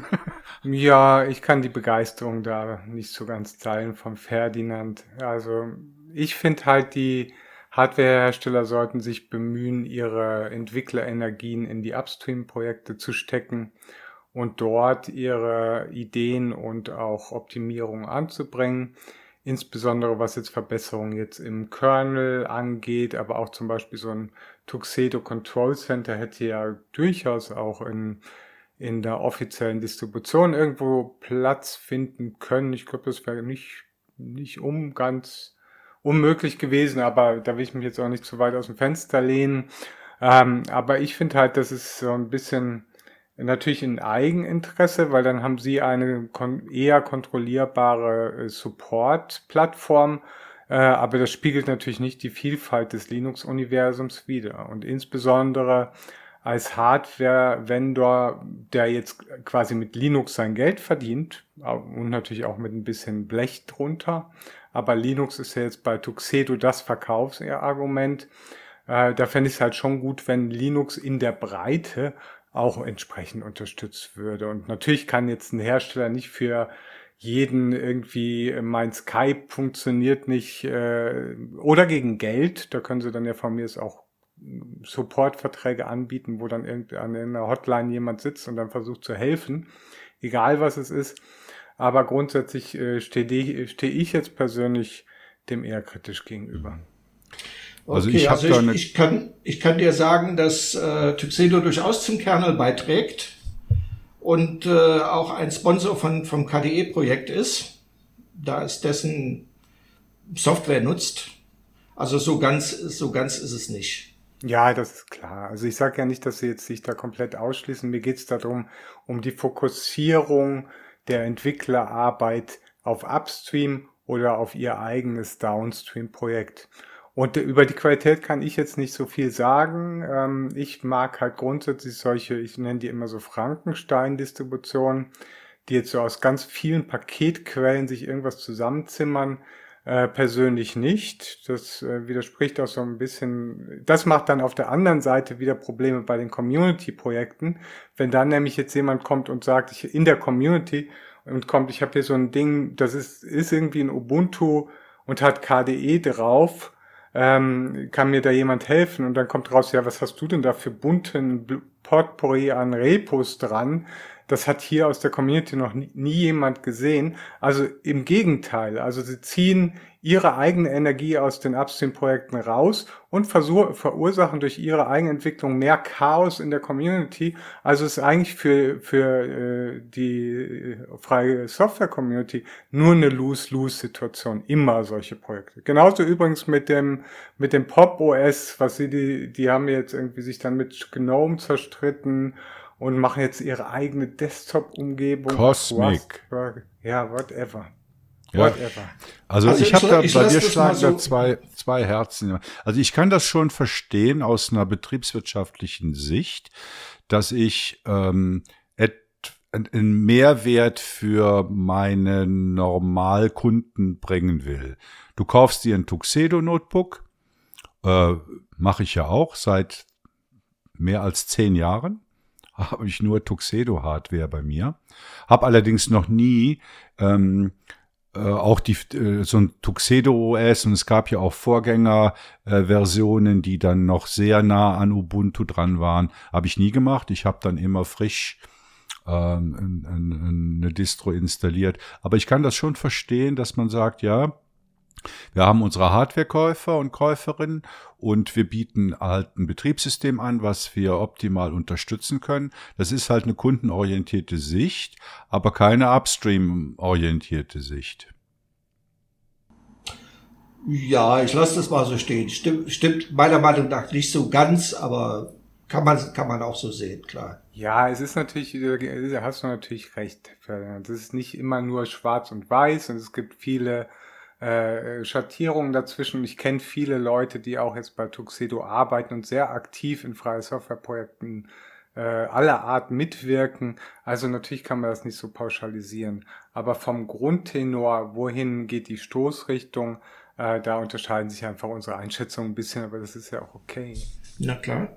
Einen letzten Kritikpunkt habe ich noch an dem Tuxedo OS, und zwar die Desktop-Auswahl. Also wer jetzt irgendeine Distro nimmt, oder? Also da kann man ja mittlerweile fast alles nehmen, was man will. Gibt es doch eigentlich immer KDE Plasma, GNOME und vielleicht noch ein XFCE äh, zur Auswahl. Und das würde ich mir jetzt bei diesem Tuxedo OS auch noch wünschen. Mhm. Ja, aber sie hatten ja eh schon immer ein Händchen für so obskure, also Plasma ist ja jetzt schon besser. Also vorher hatten sie ja Ubuntu Bachi. ja. Das fand ich das auch immer ein bisschen merkwürdig. Also das ist völlig obskur, diese, diese ja, ich weiß nicht, ja. wer diese Entscheidung ich, Apache ist halt Nische, aber du kannst doch hingehen und sagen, dass du die Hauptdinger unterstützt. Also die, die beiden, die beiden großen, KDE Plasma und GNOME und dann vielleicht noch XFCE für alte Hardware. Fertig. Ja, aber das sind doch, das geht doch immer danach, wer da gerade das Ruder in der Hand hat und da so ein bisschen seinen Stempel draufsetzen will. Du weißt doch, wie es läuft, solche Sachen. Das wäre halt, das wäre halt, wenn man da mehrere Desktops noch unterstützt und integriert in dieses Tuxedo S, das wäre sehr viel Arbeit. Das ist so schon sehr viel Arbeit. Ja, aber das machen doch das alle anderen Distros auch. Sag mir eine Distro, nein, die nur mit nein, einem Desktop kommt. Jein. Man kann das, glaube ich, nicht so vergleichen, da äh, Tuxedo S schon sehr auf die Geräte abgestimmt ist. Und das müssten halt die anderen Desktops dann auch sein. Ja, also da wundert ich, mich dann aber, äh, entschuldige, wenn ich dich da unterbreche, weil ja, da wundert mich dann, Ferdinand, warum sie jetzt dann zum Beispiel kein Secure Boot unterstützen, wie all die großen anderen Distributionen, was schon sinnvoll ist, wenn man UEFI verwendet. Ja, das kann schon noch kommen. Äh, ist okay. ja erst seit September. Aha, achso, das ist alles noch ganz frisch. Das ist seit September gibt's die Stück Kam die erste ja. Version. Okay. Ja. Ja, sind wir mal gespannt, oder? Mhm. Was ich auch noch bemerkenswert finde, ist äh, der Verzicht auf Snap. Das sehen wir ja jetzt nicht nur bei Tuxedo OS, sondern ich glaube, im März hat sich die relativ neue Immutable Distro Vanilla OS, die in der ersten Version auf Ubuntu basierte, jetzt auch davon abgewandt. Auf Und die nächste Sit. Version, die kommt, geht auf, basiert auf SID. Ja. Äh, also Mint, das ist Mint auch so ein Muster, ne? ein Muster, was man erkennt. Com ja, Community gegen Canonical, sag ich Flat, jetzt mal Flatpak, ganz frech. Flatpak hat gewonnen und das war's. Ja. Was jetzt Canonical für sich macht, interessiert kein Schwein mehr. Sehe ich auch so. Und ich glaube, Flatpak, also sie sind ja jetzt gerade mit ihrem neuen äh, Portal äh, gekommen. Habe ich, glaube ich, auch diese Woche drüber geschrieben. Die, ich, die FlatHub-Webseite, ja. Ja, die FlatHub-Web, also gut, gut gemacht.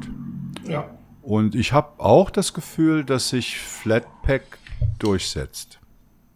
Ja, wenn wir schon bei Flatpak sind, in KDE Plasma in den Systemeinstellungen gibt's jetzt ein Modul, um die äh, Rechte anzupassen, die Berechtigungen anzupassen von Flatpaks. Das ist schon sehr praktisch. Das ging bisher über eine über eine eigene äh, App, wie hieß die, Flat, irgendwas, weiß ich gar nicht. Flat Seal meinst du? Flat Seal, genau. Flat Seal, äh, und das, ja. das kann man jetzt in KDE Plasma direkt in den Systemeinstellungen machen. Fand ich ganz nett. Ja, gut, dann sind wir mit Tuxedo OS auch durch mit der Besprechung und kommen jetzt zum Interview.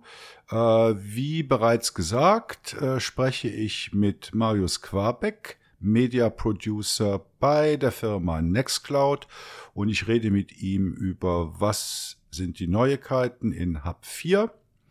Ihr habt in meinem Beitrag da schon eine Ergänzung zugehört mit diesem Smart Picker und den Integration Apps und jetzt wünsche ich euch viel Vergnügen bei dem Interview. Heute freue ich mich ganz besonders, den Marius Quabeck beim GLN-Interview begrüßen zu dürfen. Hallo Marius. Moin Ralf, danke für die Einladung. Marius, viele kennen dich vom früher noch vom Nerdzoom Podcast, dann vom Technik Technik Podcast, aber heute bist du nicht in dieser Rolle äh, bei uns, sondern als Mitarbeitender von Nextcloud. Das ist korrekt, da haben wir auch einen Podcast, aber dazu kommen wir vielleicht später. ja. Ähm, was machst du bei Nextcloud? Uff, ähm, also laut Webseite bin ich Audio- und Videoproducer. Heißt im Prinzip alles, was irgendwie mit Ton zu tun hat oder bewegende Pixel, geht an irgendeiner Stelle des Prozesses mal wahrscheinlich durch mich. Im Detail sind das Screencasts zu unseren Releases, wo ich zum Beispiel mit VoiceOver und Walkthrough durch die Features gehe oder auch unsere Release-Videos oder jetzt auch in meiner Form, wo ich im Marketing-Team bin, eben Interviews wie zum Beispiel jetzt mit euch. Ähm, also ganz viel. Aber ich, ich mache auch solche Sachen wie zum Beispiel UI und UX-Feedback und äh, arbeite ein bisschen mit dem Design-Team. Also ganz viel. Mhm. Jetzt mögen sich manche fragen, warum wir schon wieder mit Nextcloud sprechen, weil wir hatten ja, ich weiß gar nicht, vor ein paar Monaten ein Interview mit dem Frank Karliczek. Äh, ja. Aber es gibt natürlich einen Anlass, weil am 21. März wurde Hub 4 vorgestellt und darüber wollen wir heute sprechen. Und ähm, es gab bei uns in den Chaträumen die Frage, wie das denn überhaupt mit dieser Nummerierung ist. Also es gibt die Hub-Nummerierung, Hub 3, Hub 4, Hub 5, 6 und 7. Und dann gibt es auch die Release-Nummerierung. Äh, und die hängen irgendwie nicht so ganz zusammen. Kannst du erklären, wie das Verhältnis zwischen Hub-Nummer und Release-Nummer ist?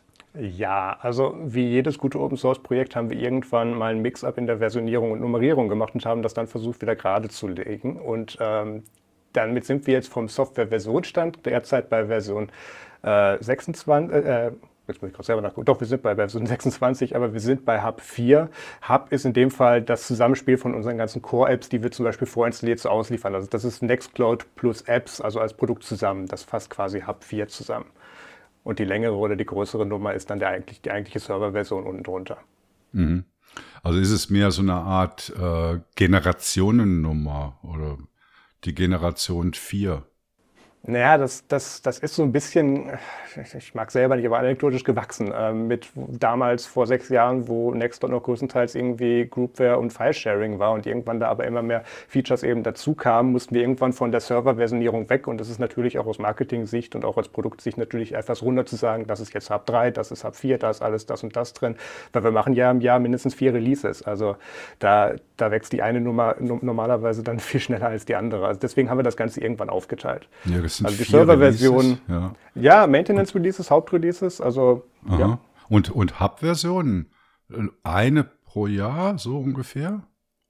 Das ist etwas spontan, ich will nicht sagen spontan, aber das hängt eher davon ab, was kriegen wir tatsächlich alles an Features zusammen für den aktuellen Release-Zeitraum. Lohnt es sich, dem Ganzen direkt schon wieder einen neuen Anstrich zu geben als Hub-Nummerierung? Ähm, oder sagen wir, das ist ein Maintenance-Release, dann ist das vielleicht ein Punkt 1-Release oder dann ist das auch vielleicht gar kein Hub-Release, sondern kriegt dann nur als Server-Version was. Also das, das kommt einfach darauf an. Dadurch, dass wir eben auch viel Community-Entwickler mit dabei haben, können wir dann natürlich nicht bei allem sagen, das schaffen wir pünktlich bis zur Deadline. Das wird auf jeden Fall bis dahin fertig. Ähm, wir haben natürlich auch Inhouse-Engineers und Developers, die sich darum kümmern, aber das Zusammenspiel ist halt das, was am Ende dabei rauskommt.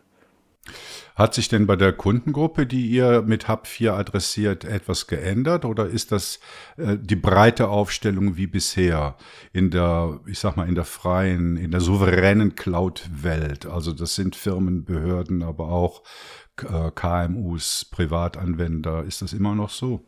Du hast gerade alle aufgezählt. Also die, die klassische Antwort ist natürlich, am Ende des Tages möchten wir, dass die Software benutzbar für alle ist. Ähm, aber natürlich haben wir auch ganz viele Regierungsinstitutionen, ganze Regierungen bis über Universitäten, Krankenhäuser, ähm, IT von ganzen Bundesländern hängt mittlerweile mit an Nextcloud. Also ähm, da haben wir natürlich Spezialbereiche, auf die wir uns auch konzentrieren, aber am Ende des Tages sind alle Features, die da jetzt mit reinkamen, oder fast alle Features, auch für den Otto-Normalanwender oder der am Ende nur mit ein oder zwei Anwendern auf seiner Nextcloud-Instanz ähm, agiert, nutzbar. Also wir hatten ein paar Spezialisierungen, wie zum Beispiel jetzt für S-MIME und Groupfolders in E-Mail, die sich natürlich mehr an Business richten, aber den Rest kann man eigentlich an jede Zielgruppe einrichten. Ja.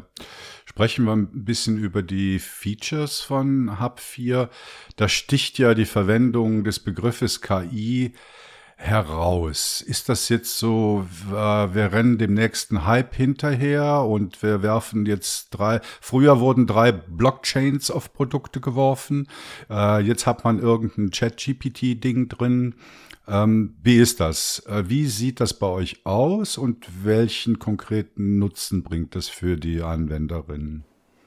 Also ich bin ja froh, dass wir das Blockchain-Thema überspringen konnten. Ja. Aber ähm, ich würde auch gerade beim Thema KI nicht tatsächlich, ausnahmsweise nicht von hinterherrennen sprechen, weil wir lagen tatsächlich sehr gut in der Zeit. Also ich glaube, eine Woche vorher hatte das äh, ein anderes äh, Chat-Konkurrenzprodukt angekündigt, großartig. Und jetzt gerade zu Release kamen dann auch noch andere größere Konkurrenten von uns damit dann raus.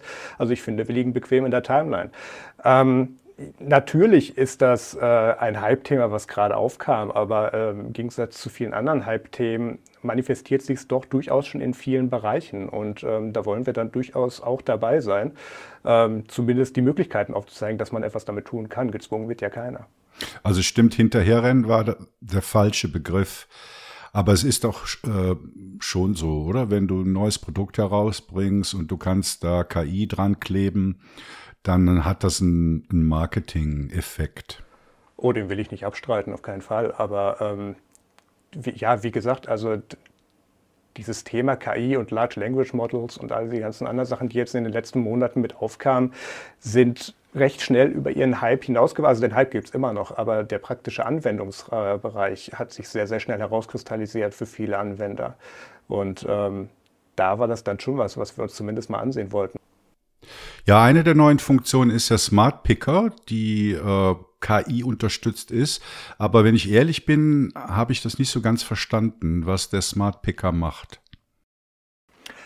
Ähm, der Smart Picker macht ganz viel mit, mit KI und AI, aber ähm, in erster Linie kann man den als Shortcut zu allen Funktionen von Nextcloud und auch zu externen Integrationen verstehen.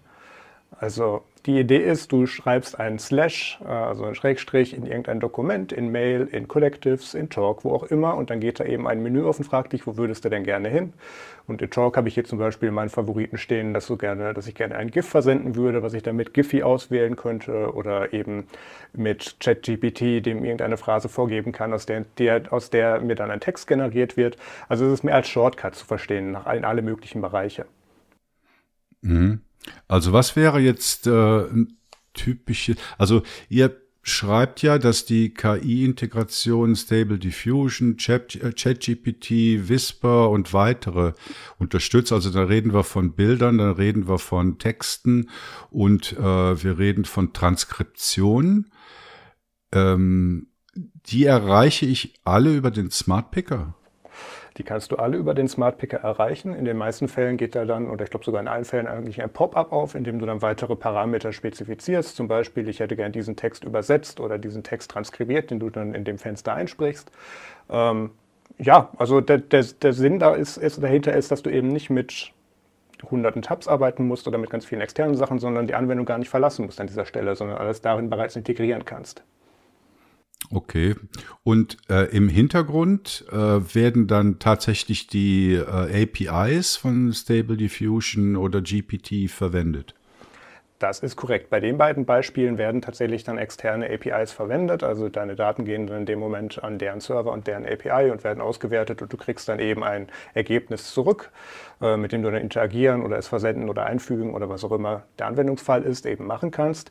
Ähm, du hast da aber auch äh, gerade bei den äh, Stable Diffusion oder bei, ähm, bei den Übersetzungsmöglichkeiten auch die Möglichkeit, dass du ein lokales Dataset verwendest. Ähm, zum Beispiel bei Stable Diffusion kannst du das Dataset auch auf deiner Nextcloud selber hosten. Da würde das dann erstmal gar nicht den Umweg über andere Server oder andere Menschen Computers eben tun. Hm. Und wenn ich die Originaldienste verwende, dann muss ich vermutlich irgendwo meinen Account für diese Dienste eingeben. Ja, bei, bei manchen ist es accountgebunden, bei den meisten ist es einfach nur ein API-Key. Ähm, Im Falle von ChatGPT kannst du dir da einfach einen kostenlosen API-Key, ähm, so wie die das derzeit anbieten, eben klicken und den dann eben im Admin-Interface dazu eingeben. Und dann ist der da hinterlegt und wird dafür benutzt. Ähm, bei anderen Anwendungen ist das ähnlich.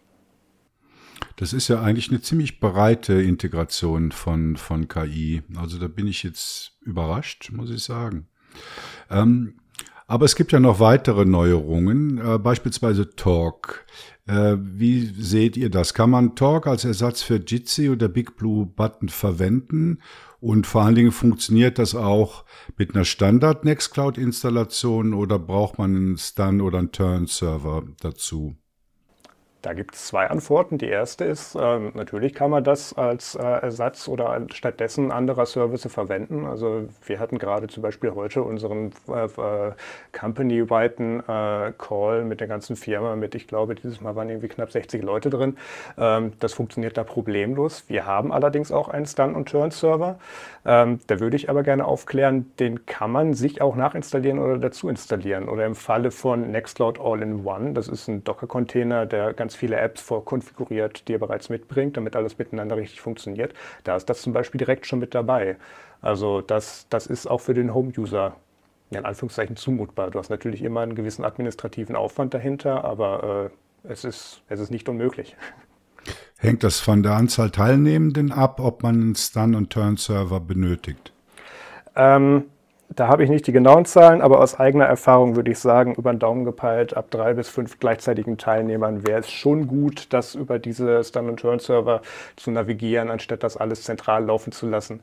Ähm, es sollte in beiden Fällen möglich sein, der Flaschenhals am Ende ist halt die Verbindung oder die Serveranbindung deiner Nextcloud. Und wenn du das eben mit einem Stand-and-Turn-Server betreibst, äh, wird da eben per Peer-to-Peer -Peer alles im Prinzip über, den, über die Client-Seite, also dein Browser-Interface gesteuert. Ähm, da ist dann auch gar nicht so viel Belastung auf deiner Nextcloud selber drauf für. Eine weitere neue Funktion äh, in Hub 4, wobei ich glaube, es gab es auch schon vorher, ist die äh, Tables-App. Und äh, im Material zu Hub 4 wurde Tables mit Microsoft SharePoint verglichen. Also ich muss sagen, ich habe Tables ausprobiert. Ich habe, glaube ich, sogar einen Artikel darüber geschrieben. Finde das äh, Tool sehr cool. Aber der Vergleich mit SharePoint, den finde ich doch jetzt etwas gewagt. Wie siehst du das? Ja, also äh, natürlich gibt es da von den allgemeinen Features im direkten Vergleich noch etwas Luft nach oben, aber ähm, ich meine sogar, wenn ich mich an deinen Artikel erinnere, dass du auch die, auf, die, äh, auf die Feature Roadmap aufmerksam gemacht hast. Also da sind wir noch lange nicht fertig. Vielleicht sollten wir mal kurz erklären für die Hörerinnen, die nicht wissen, was Tables ist. Also ich beschreibe es jetzt mal ganz einfach mit einer eindimensionalen Datenbank. Kann man das so sagen? Das kann man so sagen, ja. Ähm, wo man eben alles von, von Einkaufslisten über Progress von bestimmten Tasks bis hin, also wir haben Beispiele in der Community, die darüber zum Beispiel ein, äh, ein System für eine Bibliothek abbilden, ein Ausleihsystem. Also ähm, da da sind der Fantasie kaum Grenzen gesetzt. Ja, also ihr könnt euch das eben so vorstellen, ihr habt einen Formulargenerator, ihr habt eine Tabelle, in der ihr beliebige Felder definieren könnt, auch Feldtypen und dann fürs Formular Widget-Typen. Äh, ja, kann man sich halt eine kleine Datenbank mit, mit aufsetzen. Ähm, weißt du, inwieweit die Tables interagieren innerhalb von äh, Nextcloud? Also ist das eine Standalone-App oder hat man Interaktionsmöglichkeiten, Sharing-Möglichkeiten mit den anderen Bestandteilen in der Nextcloud? Ähm, da habe ich von der, vom technischen Background leider nicht das Wissen zu, aber ich würde tatsächlich vermuten, von dem, was ich gesehen habe, dass das eine eigene ständige Datenbank ist. Das muss nicht heißen, dass sich das zwingend ausschließt, dass du mit anderen Sachen interagieren kannst, aber ich glaube, es ist erstmal separat gedacht. Was mir auch in Hub 4 sehr gut gefällt, ist die Dateiversionierung, die es jetzt geht.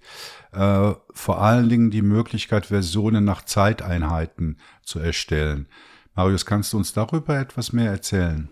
Ja, das ist ein Feature, das da haben wir im Marketing-Team schon lange drauf gehofft, ähm, weil wir halt viel auch mit externen Partnern oder Kunden zu tun haben und da halt eben, eben Textdokumente oder Dokumente jeglicher Art ähm, hin und her gehen. Und irgendwann heißt es doch, oh, am Anfang hatten wir das mal, wollen wir nicht nochmal auf den Stand vom Anfang zurück oder von irgendeinem anderen Stand und, äh, und, und da nochmal ansetzen und dann müssen wir halt manuell durchscrollen in unseren Backlogs, okay, welche Version war das jetzt? Okay, die ist so viele Wochen her, haben wir überhaupt den alten Stand noch? Und jetzt mit der äh, erweiterten Versionierung Optimierung kann man eben hingehen und sagen, zum Beispiel würden wir dann bei irgendeinem Projektstart das Dokument oder die Datei Initial Release dann eben versionieren oder als, als Titel geben in der Version und ähm, können dann bei allen diesen manuellen Milestones in Anführungszeichen dann auch immer zurück, beziehungsweise können die auch miteinander vergleichen. Da gibt es dann auch noch ein System hinter, wo man sich aussuchen kann, wie oft automatisiert diese Versionierungen gesetzt werden sollen, mehrmals pro Minute, pro Stunde, Monat, Tag, was auch immer. Gibt es mehrere Möglichkeiten. Ähm, aber einfach, dass man in der Versionierungshistorie sehr genau sehen und klicken kann, okay, das war der Stand zu dem Milestone oder was wir öfters haben, ist ein Doku Dokument, was wir nach einem Release updaten, ähm, wo wir dann genau zurückgehen können, okay, das haben wir bei Hub 3 gemacht, das bei Hub 2 und so weiter. Und das waren natürlich noch alle, noch nicht alle Neuigkeiten, die es in Hub 4 gibt. Ähm, ja, also ich habe hier eine lange Liste, weiß nicht, wo ich anfangen soll. Marius, was sind, was sind, was sind deine Highlights, die du sonst noch gerne erwähnen möchtest? Oh, eins meiner Highlights ist tatsächlich, ja, es, ist quasi mit dem Release gelandet, aber es war eine Beta-Ankündigung. Ähm, wir arbeiten derzeit an einem Desktop-Client für Nextcloud Talk. Ähm, das war eine Anforderung durchaus aus dem Business-Bereich, ähm, deren Anwender halt gewohnt sind, in nicht alles im Browser zu machen, sondern für bestimmte Sachen extra Fenster mit eigenen Icons zu haben und da macht man dann eben einen Desktop-Client für. Der bringt aber auch noch ganz andere Vorteile mit sich, wie wenn man dann eben mal aus diesem ganzen Browser-Confinement etwas ausbrechen kann und direkt quasi also ich will nicht sagen, mit Systemrechten arbeitet, das machen wir natürlich auch nicht. Aber ähm, man hat weniger Barrieren, was zum Beispiel das Echtzeitansprechen von Kameras, von Mikrofonen, von Geräten, vom Dateisystem betrifft und sowas. Also da, da, da ist es tatsächlich ein interessanter äh, Sprung nach vorne. Ähm, und was, um auch noch ein Feature zu nennen, was es tatsächlich auch äh, final in den Release geschafft hat, ähm, ist tatsächlich Talk Recording. Ähm, also wir haben in Nextcloud Talk eben die Möglichkeit, ähm, dass du jetzt auch intern als Administrator oder dazu berechtigte äh, Anwenderin eben dann sagen kannst, ich möchte jetzt hier ein Recording starten und dann ähm, wird eben die gerade, äh, die Person, die gerade spricht, zum Beispiel fokussiert. Du kriegst eine, du kriegst eine Audio- und Videodatei am Ende davon, beziehungsweise das zusammengemischt und ähm, wir nutzen das zum Beispiel intern für Webinare. Ähm, das ist aber auch ganz praktisch, wenn du eben, wie wir auch, mit einem, mit einem sehr weit verbreiteten Team arbeitest, was nicht zu allen Zeitzonen an Deck sein kann. Und dann müssen wir halt gucken, okay, wann machen wir unseren Team-Call? Und dann können manchmal nicht alle dabei sein. Dann nimmst du den auf. Äh, mit einem Klick kannst du den im Chat teilen. Mit zwei Klicks kannst du den direkt mit einer speziellen Person teilen, wenn du möchtest. Also das, das war schon tatsächlich ein Feature, das, äh, das, das nutzen wir intern auch sehr viel. Und im Bereich Design und Performance hat es ja auch, hm, also bei Performance-Verbesserung und bei dieser, beim Design eine Weiterentwicklung gegeben. Magst du dazu was sagen? Ähm, ich bin tatsächlich bei den, bei den allgemeinen Performance-Zahlen nicht so weit drin. Ich kann nur so weit sagen, ähm, wir nutzen unsere auf unserer Produktiv-Nextcloud, die wir für, für ja, die Nextcloud GmbH nutzen, immer den, den aktuellen Beta-Stand und äh, kriegen daher schon sehr häufig mit, wenn was schneller oder langsamer wird. Und äh, schon einige Monate vor dem Release und auch vor dem Feature Freeze war uns schon klar, okay, das wird schnell. Ähm, das ist jetzt soweit, wie ich an anekdotischer Evidenz beitragen kann. Die, zu den genauen Zahlen kann ich es leider nicht sagen, so tief bin ich da nicht drin. Ja, ihr findet dann die Details natürlich auch auf der Nextcloud-Seite. Ich möchte noch kurz erwähnen, erwähnen, dass es Shared Mailboxes jetzt neu gibt, dass S-MIME unterstützt wird und äh, es gibt Collectives, wobei sich bei den Collectives auch nicht auf den ersten Blick erschließt, worum es sich dabei handelt. Was sind Collectives, Marius? Collectives kannst du im Prinzip als, als die ja, ich will nicht Wiki sagen, aber als internes Handbuch verstehen, was du pflegen kannst. Das bringt alle Features mit, die du mit dem Nextdoor Text Editor auch hast, inklusive dem Smart Picker.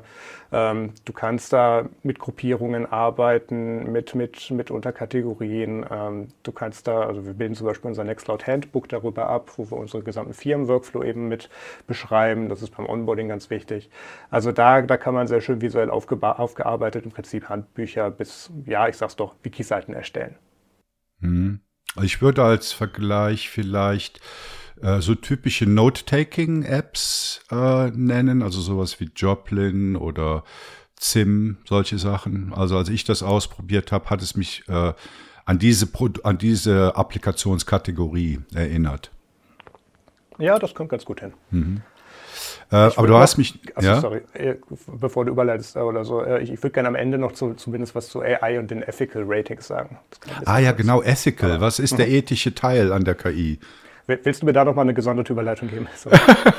Die hast du jetzt bekommen. Was ist ethisch daran? Was ist ethisch daran? Ähm, also wir haben natürlich, wie eingangs beschrieben, äh, ist dieses ganze AI und Language Model Thema etwas ein Hype und nicht alles davon ohne gerechtfertigte Kritik. Also bei vielen von diesen Data Models weiß man nicht genau, wo kommen die Daten her, sind die Daten, die da drin sind, lizenziert? Darf man die überhaupt verwenden oder wo kommen die her? Haben die vielleicht einen Bias in der Zusammenstellung? Ähm, oder sogar eine, Diskriminierung mit dabei ist in manchen Datasets auch nachweisbar. Und wir haben dazu eben gesagt, okay, dann machen wir jetzt ein Nextcloud Ethical AI Rating Modell wo wir eben sagen, okay, wir bewerten es ähm, an, ja, im Prinzip wie eine Ampel, aber wir mussten noch einen vierten Schritt finden, deswegen haben wir Rot, Orange, äh, Gelb und Grün. Ähm, und das richtet sich danach, ähm, ist die Software, ähm, die dieses Data Model trainiert hat und die Daten darin Open Source, also kann man es überhaupt auditieren, das ist ein Faktor. Ähm, ist das Datenmodell und die Software dahinter überhaupt selbst hostbar, dass man sie in Nextcloud integrieren könnte, das ist ein weiterer Faktor. Und der dritte ist, ähm, ist das Trainingsmaterial, was da drin ist, ähm, free to use. Also ähm, darf man das tatsächlich überhaupt verwenden? Ist da nachweisbar, welche Informationen da reingeflossen ist am Anfang? Ähm, und daran bewerten wir zum Beispiel, was von diesen vielen Features, die jetzt eben auch in Smart Picker drin ist, ähm, ja, eben auf dieser AI-Skala, wie das da steht. Weil ähm, das sollte ich vielleicht auch erwähnen. Ähm, es gab natürlich Skept äh, äh, einige, einige Anwender und Community-Mitglieder waren sehr skeptisch am Anfang, als wir mit diesem AI-Thema ankamen. Ähm, und wir haben uns natürlich auch dazu entschlossen, dass wir das nicht per Default installieren. Also du kannst dir Nextcloud äh, Hub 4 runterladen und hast dann nicht automatisch alle von diesen Features selbst mit drin. Du kannst selber entscheiden, möchtest du die nachinstallieren, inwieweit möchtest du die konfigurieren, auch mit welchen Einschränkungen, da gibt es auch Möglichkeiten. Also ähm, das ist erstmal was, weswegen wir uns da an diesem Rating orientieren. Ähm, das wird auch, äh, oder ich glaube zum Zeitpunkt, wenn diese Folge rauskommt, ist das bereits so. Im Nextcloud App Store äh, wird das aufgezeigt werden, dass man schon bei der Installation sehen kann, wo steht das gerade auf der Skala. Und äh, ja, das wollen wir eben erweitern. Mhm. Also damit wird dem Anwender eine äh, informierte Entscheidung ermöglicht ja, mit, mit Einschränkungen dem, mhm. dem Instanzenadministrator erstmal. Ähm, man kann das Ganze noch bis zur User-Ebene runterbrechen, aber die, der Konsens, den wir gefunden haben, war, wenn du für dich selber oder für deine Familie oder deinen Freundeskreis eine Nextcloud bereitstellst, dann bist du als Administrator auch dafür verantwortlich, was du denen da hinstellst. Und ähm, deswegen ist das an der Stelle beim Administrator, bei der am Ende auch entscheidet, welche Erweiterungen werden installiert. Marius, du hast mich ja vorhin getriggert, als du über Talk als Desktop-Anwendung gesprochen hast. Ja. Es gibt eine Anwendung, die ich mir in Nextcloud schon lange als Desktop-Anwendung wünsche. Aha. Das ist der Markdown-Editor. ja, das hören wir nicht zum ersten Mal. Okay. Ähm, wir machen ja keine Feature-Ankündigungen, ne? Aber äh, vielleicht lädst du mich irgendwann nochmal ein. So. Mehr darf ich dazu nicht. Ja, nee, das ist äh, schön. Also wir benutzen den auch, also ich benutze den auch häufig für Shownotes und äh, kollaboratives Arbeiten. Und ja, das wäre eine coole Sache, wenn es den auch als Desktop-Anwendung geben würde. Wo wir bei Texteditor bzw. Notes sind, würde ich auch ganz gerne kurz noch einstreuen, dass mit Hub 4 die Notes-App für iOS und Android ähm, von einer Community-App ähm, jetzt eine Inhouse-App von uns ist. Ähm, also die wird von uns weiterentwickelt, auch in Zusammenarbeit mit den Maintainern. Ähm, und äh, in dem Zuge haben wir die Anwendung auch kostenlos gemacht. Ich weiß, dass äh, viele die gerne nachinstallieren, weil sie da gerne mit den mobilen Clients drauf arbeiten, anstatt dass sie es über den Browser oder die Apps oder die Nextcloud äh, Client App selber machen. Also die ist, äh, da kann man auch nochmal einen Blick drauf werfen. Und da ist auch genau dieser Nextcloud Text Editor drin. Sehr gut. Kommen wir zur letzten Frage, vielleicht die wichtigste.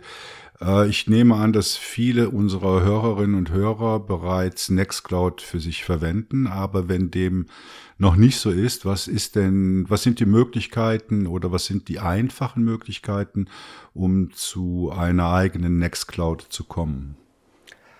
Ähm, ja, gebe ich wieder zwei Antworten. Die erste ist, du kannst dir entweder bei äh, nextcloud.com slash partners eben einen Partner aussuchen, der ähm, Nextcloud für dich hostet oder dir da eben eine bestimmte Version eben zur Verfügung stellt. Ähm, falls du aber sagst, ich will gleich ins kalte Wasser springen oder ich habe schon Vorerfahrung und möchte das mal selber hosten und ausprobieren, ähm, würde ich tatsächlich für die erste, für den ersten Eindruck und für die Erfahrung zum Erfahrung sammeln den Nextcloud All-in-One Container empfehlen. Ähm, muss man unterscheiden vom Nextcloud Docker Container, der ist von der Community betreut. Der Nextcloud All-in-One Container ist äh, von uns der Nextcloud GmbH bereitgestellt. Das ist eben ein Verbund an Apps und Containern und Anwendungen, die bereits vorkonfiguriert sind, dass sie äh, bestmöglichst miteinander funktionieren. Ähm, weil du kennst ja das Komplexitätsproblem an dieser Stelle. Wenn man so viele Sachen machen kann, kann man leider auch ganz viele Sachen falsch machen oder so machen, dass dann nicht alles miteinander richtig funktioniert. Das fangen wir mit Nextcloud All-in-One ab. Das ist zum Beispiel auch die Instanz und Methode, die ich privat benutze. Ähm, da ist auch, wie eingangs erwähnt, der Stun- und Turn-Server bereits mit drin, aktiviert, vorkonfiguriert. Das Setting habe ich niemals anfassen müssen, das war da bereits alles out of the box drin.